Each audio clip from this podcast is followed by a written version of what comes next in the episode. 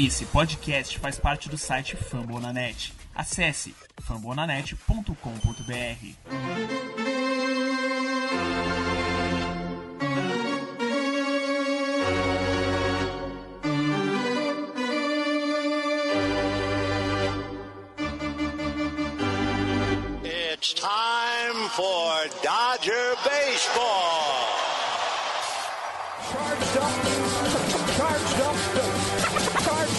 Let's go, Dodgers! Let's go!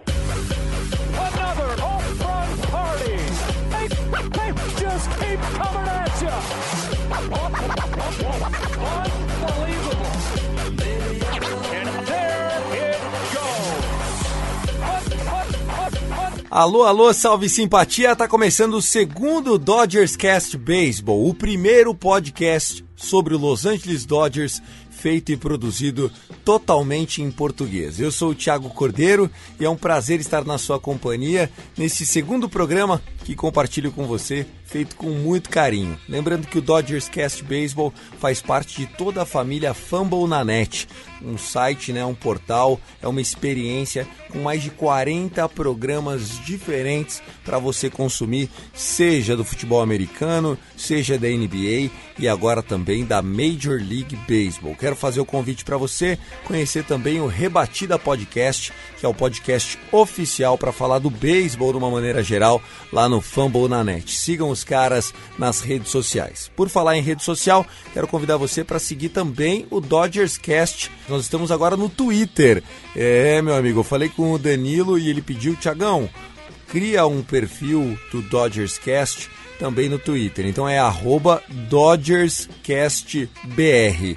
Arroba DodgersCastBR. Quero, antes de iniciar, fazer um agradecimento geral ao feedback que eu tive do programa. Muito legal receber as mensagens, receber o carinho, receber dicas, receber depoimentos de pessoas dizendo que passou rápido. Poxa, isso não tem preço, né? Quando a pessoa fala que passou rápido 20 minutos, quer dizer que você fez o seu trabalho bem feito. E a gente está aqui para fazer isso. Quero mandar um abraço para o Fernando e para toda a galera da Dodgers da Massa, uma página bem bacana. Conheci muitas páginas do Dodgers por conta do podcast. Estou realmente muito empolgado com o que está por vir, porque senti que a família Dodgers de uma maneira geral aqui no Brasil, se converteu junto com o podcast e está se falando cada vez mais. Inclusive, faço parte agora de um grupo de WhatsApp de torcedores do Dodgers. Se você torce para Los Angeles Dodgers e quer compartilhar com a gente no, na lista de WhatsApp, procura aí a página arroba Dodgers da Massa ou DodgersCastBR, que é o meu do podcast, e eu peço para o pessoal te adicionar lá na lista de WhatsApp, beleza? Tá combinado? Bom, vamos embora. Primeiro podcast, eu falei da off-season, falei como que o Andrew Friedman ele acabou lidando com as contratações, né? A gente é, trouxe o Mookie Betts, trouxe o David Price e isso foi uma grande vitória para o Dodgers na off-season. E falei também como é que estava sendo projetada a lista de rebatedores. E aí eu recebi algumas pessoas que me perguntaram, Thiago, mas você não vai comentar da rotação? Você não vai comentar do bullpen? Bom, vocês lembram que eu, que eu disse para vocês é, no outro podcast que Spring Training é feito para pitcher e não para hitter? O que isso significa? Os braços eles demoram mais para pegar no breu, né? Então eu esperei mais jogos para poder dizer para vocês o que está acontecendo lá em Camelback Ranch, em Glendale, no Arizona, porque o Dave Roberts e toda a sua equipe está trabalhando. Lembrando que para os arremessadores do Dodgers, esse vai ser um ano diferente. Pela primeira vez em mais de 10 anos, o Honeycutt não será mais o nosso técnico de arremessadores. Ele está no Arizona, ele está lá com a equipe, com a comissão técnica, mas o nosso eterno Honeycutt, é, ele não faz mais parte da comissão técnica fixa. Ele é apenas um consultor, tá junto, mas ele tem um problema nas costas, ele fez algumas cirurgias, uma inclusive no ano passado, logo nessa época do ano, um pouco antes da temporada regular, falou que sofreu muito, principalmente é, com o passar das semanas. Não é fácil, né? O schedule, né? O calendário da Major League é muito desgastante. A Major League Baseball é, se faz aí 162 jogos na temporada regular e aí você entra para os playoffs. Então sofre não só o atleta, mas sofre também a comissão técnica. E o Honeycutt, em entrevista para 570 AM, né, para o David Vassé, ele disse que estava na hora de curtir um pouco a família dele, ouvir um pouco a esposa, que ele tinha se dedicado muito uh, aos Dodgers e com maestria, né? Nos últimos cinco anos, o Dodgers tem o menor ERA uh, da Major League, se você for somar uh, a rotação titular e o bullpen. E o Honeycutt, ele também é, foi, por exemplo, o único técnico de arremessadores que o Clayton Kershaw teve em toda a sua carreira profissional. Desde que ele subiu, vindo do Texas, né, e fazendo parte aí das é, farm systems do Dodgers, apenas Honeycutt é, mexeu naquele braço esquerdo mega talentoso. Então a gente está um pouco ansioso para saber o que, que vai acontecer Uh, claro, né? O novo técnico de arremessadores do Dodgers é um cara que aprendeu muito com Honeycutt, mas ele tem que se comprovar, né? Os resultados têm que vir. Então eu resolvi esperar alguns dias a mais para comentar sobre a nossa rotação, para comentar sobre o nosso bullpen. Lembrando que o bullpen é né, o grande calcanhar de Aquiles do Los Angeles Dodgers. Diria que não é só do Dodgers, né? Muitos times têm dificuldade com o bullpen. Quem não vai se lembrar do Colorado Rockies, que em 2018 gastou o que não tinha para fazer um bullpen forte, contratou quatro jogadores acima de 9 milhões de dólares pro seu bullpen e o bullpen deles beirando 4,50 de ERA. Então, não é uma ciência exata. O Andrew Friedman, nosso general manager, inclusive, ele foi reticente no ano passado, quando o nosso bullpen deu uma, uma variada ali, subiu um pouco o ERA, ele disse: não dá para prever. Você trabalha com métrica. O cara entra em campo, toma uma single na primeira. É, na primeira oportunidade que está enfrentando o primeiro rebatedor, já é outro jogo. O Dave Roberts, inclusive, ele tem uma teoria de que o bullpen dele tem que ficar sempre em alerta porque ele gosta muito de mexer, ele vai por matchup rebatedor a rebatedor. Quantas vezes o Dave Roberts não tirou jogadores que estavam bem no jogo para depois entregar? O próprio Pedro Baez, que a gente vai falar do Pedro e de outros caras do bullpen, quantos jogos você não se lembra do Pedro Baez bem com 1K, 2K, às vezes fez um strikeout the side, e aí entrava o Joey Kelly e entregava a paçoca que eu me lembro pelo menos duas oportunidades aqui de cabeça agora gravando para vocês podcast. Então o David Roberts ele é um cara que muda muito tal, e eu resolvi esperar um pouco mais o Spring Training, né? Nós chegamos exatamente à metade do Spring Training hoje. Eu estou gravando na madrugada de segunda para terça-feira esse podcast, então quem estiver ouvindo aí vai ter mais ou menos uma base em que momento que eu gravei aí da semana. Esse final de semana foi bacana, nós tivemos o Julio Urias e o David Price jogando no mesmo jogo, ótimos, uh, foi muito bacana, é o que se espera nessa época do ano. E nós vamos falar um pouquinho da rotação, beleza? Vamos falar hoje de arremessadores. Eu falei dos rebatedores no primeiro episódio e vou falar agora dos arremessadores para a gente completar essa, essa off-season aí. Se der tempo, eu vou falar de fantasy exclusivamente dos jogadores do Dodgers. Se eu não conseguir falar nesse programa, a gente já tem uma pauta combinada para o próximo. Beleza? Lembrando, gente, arroba DodgersCastBR, arroba DodgersCastBR. Manda seu inbox lá, que eu vou ter o maior prazer em falar com você. Se você concorda, se você não concorda, se você tem alguma dica, se você já foi é, pro Dodgers Stadium, quer mandar um áudio para mim, cara, vamos fazer esse intercâmbio. Eu quero levar a experiência do Dodger Stadium para todo mundo que está ouvindo o Dodgers Cast. Lembrando que nós somos o primeiro podcast do Dodgers feito em português. Vamos lá.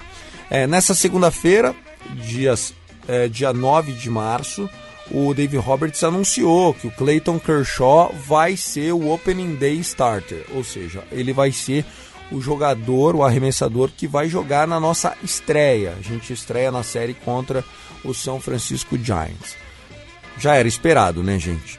Embora tenha quem defenda que o Walker Buehler seja é, o novo ace, o jogador do futuro, e eu não discordo disso, eu acho que o Clayton Kershaw tem know-how e merece, pela sua história e pela sua categoria, ser o titular no nosso Opening Day, assim como já foi em inúmeras outras oportunidades.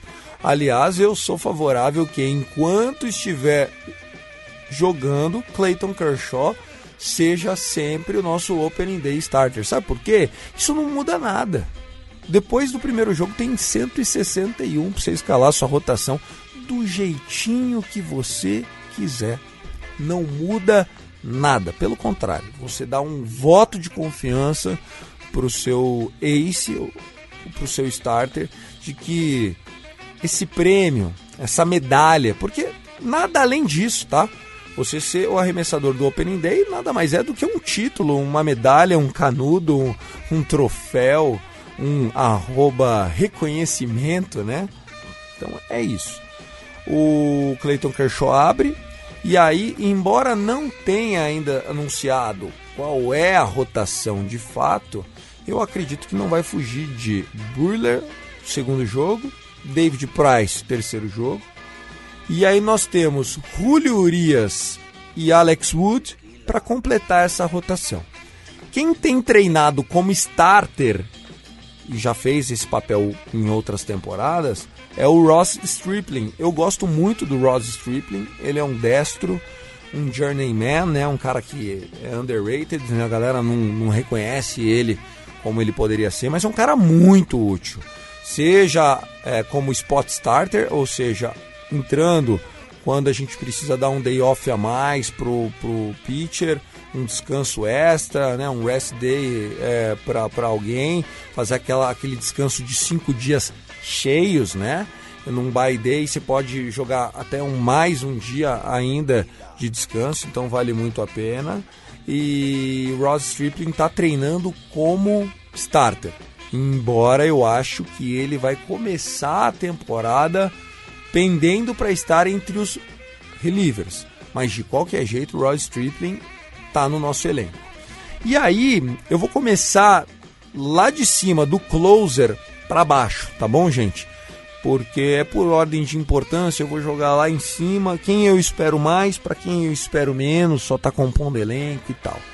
É, a rotação vocês já entenderam, né? Não tem muita novidade, apenas alguma lesão, alguma cautela, alguém que ainda não conseguiu esquentar direito o braço, não conseguiu ter um volume grande no spring training, pode ser que estreie um pouco depois, enfim, mas não vai fugir disso. Já no bullpen, as coisas já estão começando a ficar mais formadas, seja para o bom, seja para o ruim. O Kenley Jensen, mais uma vez, começa um pouco shake, estremecido, as suas bolas um pouco penduradas, né? Hanging balls, que eles chamam, né? A sinker dele tá ficando pendurada no topo da zona do strike. O que isso significa quando você arremessa acima de 96 milhas por hora? Boom! Home run já tomou mais home run nessa spring training. É, a bola dele que era unhittable, né? Que era não tinha como rebater, já tá pendurada demais. Então o Kellen Jensen, o holandês, ele abre a temporada com o cedro de closer, mas eu já não acho que o Dave Roberts vai insistir como insistiu na temporada passada. Inclusive dava um medo como diz aqui no interior de São Paulo, dava um nervo quando você via o Kellen Jensen entrar e já começar a tomar rebatida, andar jogadores, era difícil, viu? O setup, que é aquele jogador que normalmente entra no oitavo inning, que é a ponte é, do bullpen pro closer, é o cara que cata e entrega pro closer, vai ser o nosso Joe Kelly, né? o California. O Kelly que veio do Boston Red Sox em 2018, ganhando uma fortuna, principalmente para um jogador de bullpen. E eu não achei que ele veio para tudo isso, não. Ele arremessa muito rápido, né? arremessos de 97, 98, 99 milhas. Ele tem todo um estilo peculiar o seu arremesso, tem muito movimento na bola, mas é, ele começou muito mal e aí foi melhorando ao longo do ano. Eu espero que tenha reencontrado o seu melhor beisebol é, já agora desde o início da temporada 2020. Não dá para ele ter aquele ERA de 8 que ele começou ano passado. Se você for olhar o ERA dele até maio, era 6, 5 alto. É, aí não dá, né? Não existe setup assim. Nós temos é, uma novidade esse ano no nosso bullpen, que é o Blake Training. O Blake Training, que muita gente se lembra como closer do Oakland Athletics, do ex né? Oakland que fica também na Califórnia, ali perto é, de São Francisco, perto de Los Angeles, né? Trocou de cores, saiu do verde, veio para o azul. Eu acho que foi uma boa contratação de baixo risco. Acho que é um cara que vai ajudar a puxar para cima a qualidade do nosso bullpen. A gente estava precisando disso. Então seja muito bem-vindo, Blake Training. Nós vamos precisar de você. É, se prepara com calma. Tem o Pedro Baez, eu gosto muito do Pedro Baez, é um destro e Pedro ele entra naquelas situações em que você precisa de um strikeout. Ele é um cara que gosta de pintar a borda da zona do strike, joga no limite, gosto disso. Às vezes pega um juizão um pouco enfesado e já não marca strike numa bola que pegou ali na pontinha, ele se perde um pouco, mas é normal. Bullpen é isso, gente. O bullpen é jogar, rodar um dado. E aí seja o que Deus quiser. E não é diferente com o nosso Pedro Baez. Ele que é latino e né, tem todo um jeitão também de arremessar, muito forte e tal.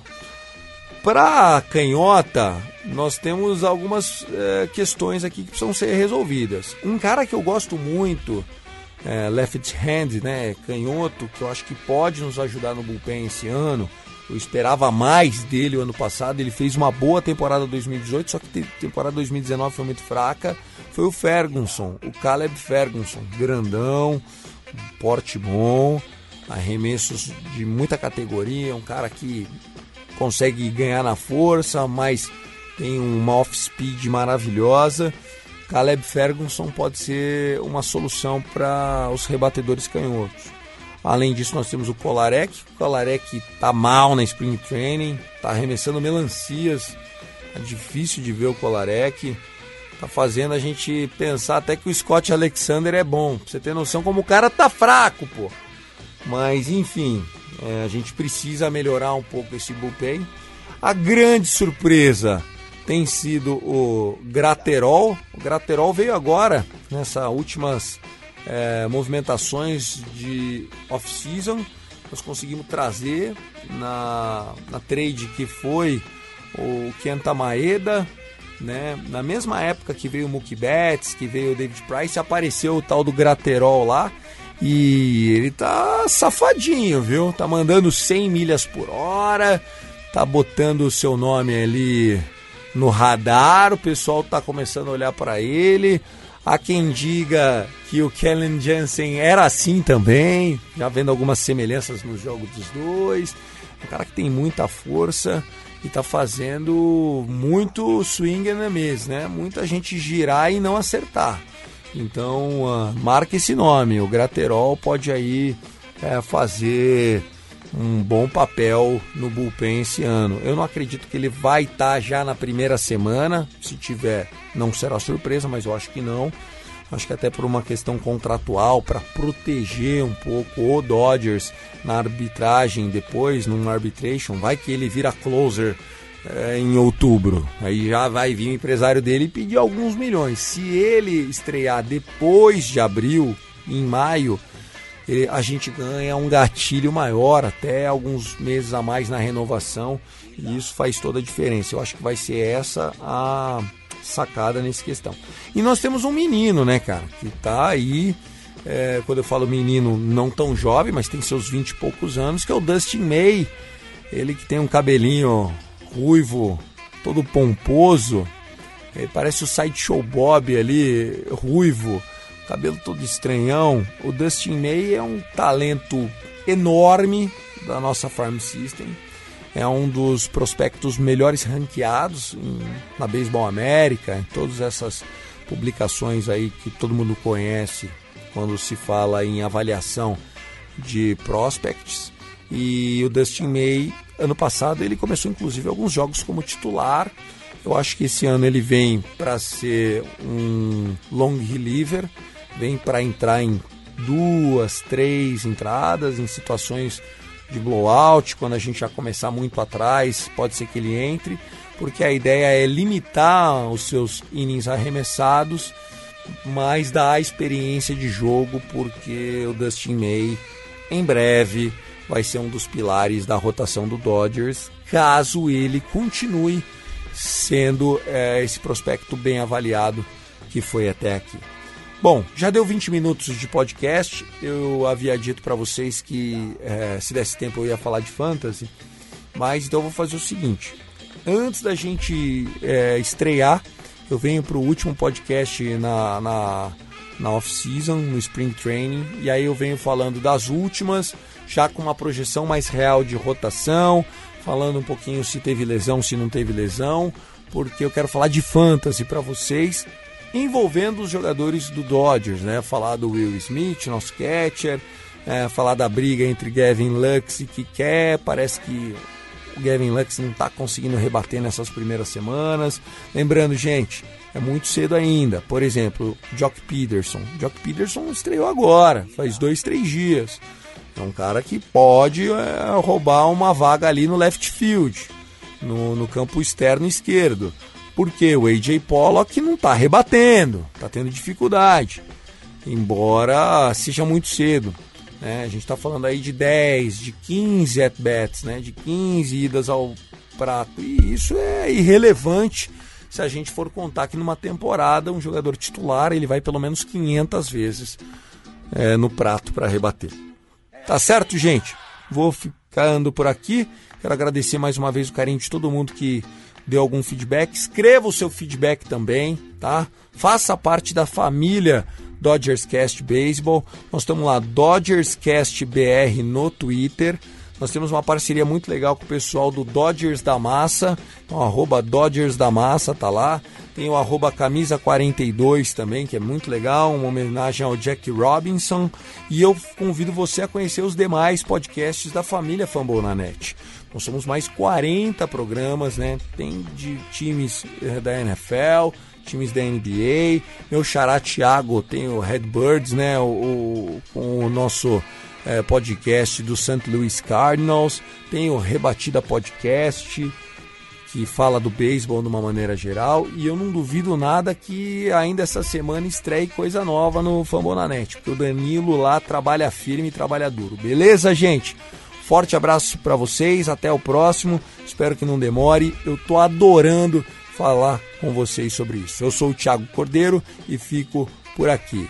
É isso, Go Dodgers, valeu!